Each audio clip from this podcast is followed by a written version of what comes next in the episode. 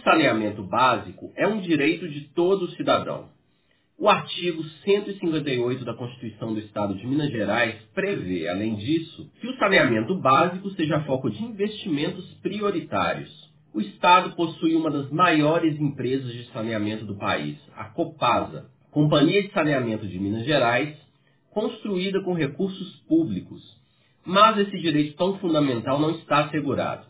Pelo contrário, a mineração predatória e as privatizações ameaçam o abastecimento de milhões de pessoas e prometem transformar os serviços de água tratada e de esgoto sanitário em mercadoria e privilégio.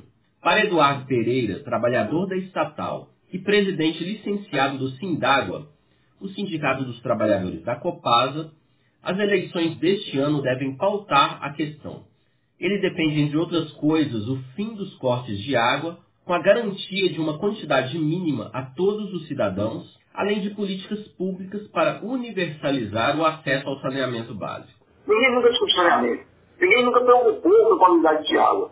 O pessoal só reclama da qualidade, reclama do saneamento, mas ninguém fala, eu quero discutir essa coisa, eu quero discutir saneamento, eu quero fazer políticas públicas que incluam a população de baixa renda no saneamento. Na entrevista ao Brasil de Fato, o trabalhador da Copasa também abordou os danos da mineração ao saneamento.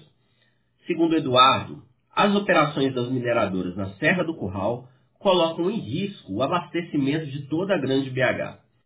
Quando você vai lá e mexe com mineração, tem que desmatar, você tem que tirar né, o cerrado dali, as folhas nativas.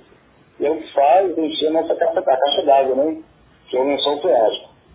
Todas as vezes que a gente pega, é, analisa as mineradoras ou aqueles plantios de eucalipto também, você vai ver que nos, nos próximos 10, 11 anos, no máximo 12 anos, já começa a secar aquelas nascentes que abasteciam aquela região.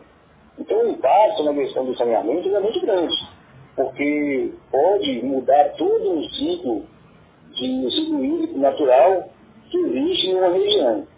Falando da região de Belo Horizonte, mais especificamente falando, né, a Serra do Curral, eu fico muito preocupado, né? E a população deveria ter uma preocupação também.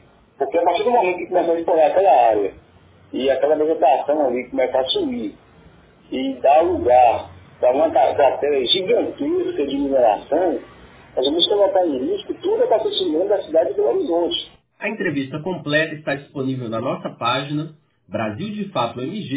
brasildefatoMG.com.br. De Belo Horizonte, da Rádio Brasil de Fato, o Wallace Oliveira.